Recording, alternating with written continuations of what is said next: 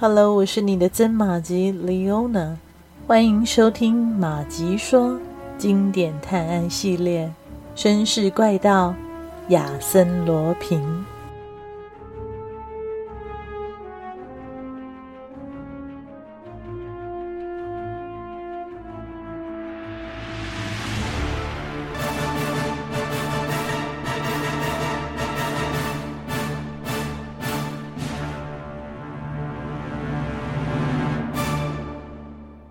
所有的巧合都聚到一起。克拉丽住在这栋房子里，强盗们袭击了这里，而自己也莫名其妙地来到这里，到底是怎么一回事？一连串的疑问闪过贝尔瓦的脑海，但他并不急着寻找答案。克拉丽那神思恍惚的脸庞使他怦然心动，他放弃上前救援的想法。决定与克拉丽保持相同的态度，静待时机。可能是认为时机到了吧。那领头的人下令放开埃塞雷斯，他走向前去说道：“喂，亲爱的埃塞雷斯啊，感觉如何？可以说了吧？或许你还存有一线希望，可是没有谁会来救你啊。”所有的人都被我打发了，包括你的秘书西蒙。他刚才给我们开门的时候就被关起来了。布林莱夫，你们四个去把夫人和秘书带到这里来。四个人刚走出大厅的门，还没有走远，那个领头的人就急忙俯身到埃塞雷斯身边说。哎呀，我说埃塞雷斯啊，现在只有我们两人，我们好好谈谈吧，不要顽固啦，我不想这样对你，让我们和平解决，一人一半好吗？他把塞在埃塞雷斯口里的东西抽出来，埃塞雷斯低声说了句什么，那人恼羞成怒，厉声的吼道：“什么？你可能忘了我是法克斯上校。”我的胃口可比他们大多了，这种条件就想让我放过你？休想！贝尔瓦上尉看了一眼克拉丽，克拉丽的脸上布满了忧伤。上尉转头仔细去看那位受害者，他大约五十来岁，秃头，鼻子肥大弯曲，面颊肿胀，长着一脸灰白胡须，典型的东方人的脸型。有点像埃及或土耳其人。埃塞雷斯的名字是贝尔瓦上尉所熟悉的，他是当地有名的银行家。而那位法克西上校说话的口音、语调，倒像是个老巴黎人。过不了多久，四个人就拖着一个被捆绑的男人走进来，把他扔在门边。这就是西蒙，布林赖夫大声地说。那女人呢？上校急忙问。没看见，可能跑了吧？从窗户逃走的。啊？怎么？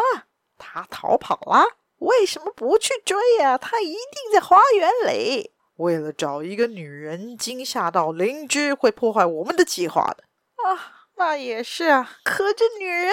上校很生气，他转向埃塞雷斯：“你真好运啊，老家伙！这已经是他今天第二次。”从我手指缝里溜走了，你那鬼女人呐、哎呀，都是那个该死的上尉，我会报复他的。贝尔瓦把拳头捏得紧紧的，他明白了，克拉丽其实是藏在他自己的房间里。五个歹徒破门而入，他可能费了很大的劲，才从窗户里跳出来，沿着平台走上台阶。来到对面的空房子，躲在这间书房的走廊里，目睹折磨她丈夫的可怕场面。她的丈夫，她的丈夫，贝瓦尔上尉心里想着，不自觉地颤抖起来。他看了一眼克拉丽，心里的疑惑更多了。他为什么还待在厅里？即使逃不出花园，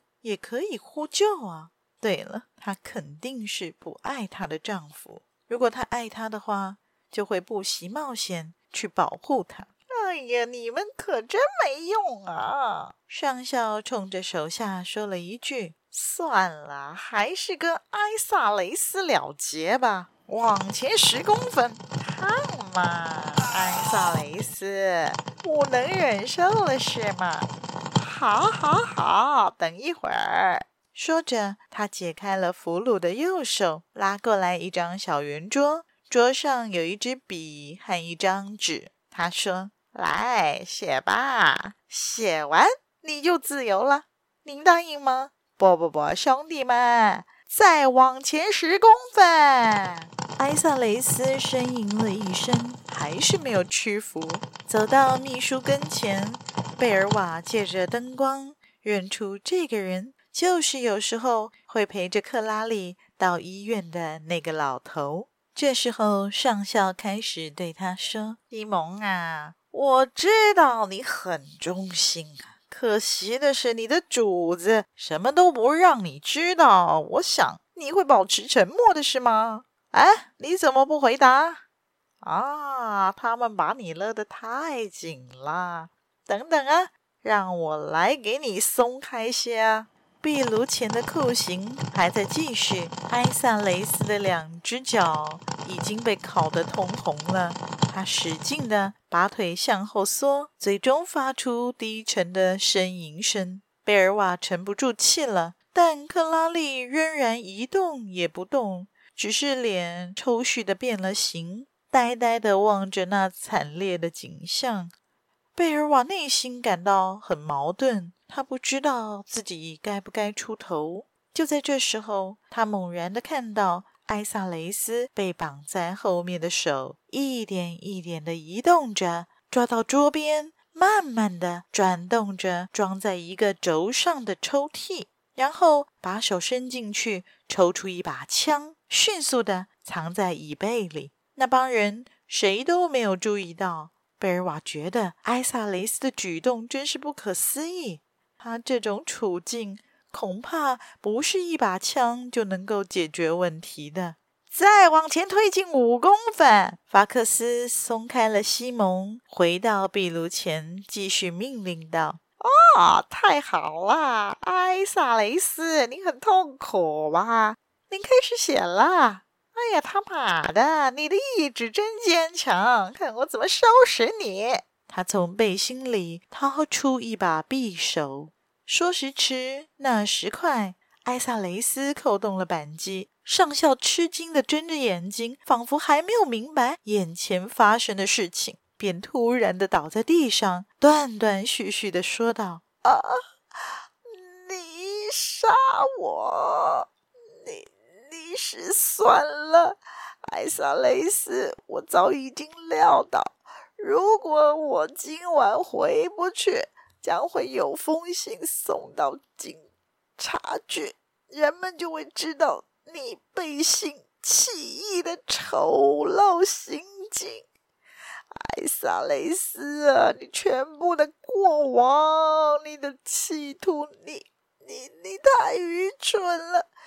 本来本来我们两个人可以达成协定的。上校没说完就咽气了。布林赖夫冲上来拿走艾萨雷斯的武器，另外三个人被突如其来的变故给吓呆了，不知所措的把目光都探向了布林赖夫。贝尔瓦已经注意到，这个人表面上没有上校残忍，但是他却更加的沉着和冷酷。他没有再理会死掉的上校，而是走过去，拿起放在门边的灰毛毛，从里面拿出一根红绳子。上尉马上就认出了那根红绳子，就跟之前他们抓回来的俘虏被自己的同伙折回来害死的那个穆斯塔尔·拉法拉约夫脖子上的那红绳子是一模一样的。布林赖夫把它展开来，捏着两个扣环，然后又走到艾萨雷斯跟前，把绳子直接套在他的脖子上。艾萨雷斯，他说，他的镇定自若比上校的粗暴和讥讽更使人感到恐惧。我不会让你难受的，我讨厌用刑。你应该知道怎么办。你只要说是或不，我将根据你的话来决定你是自由或者死亡。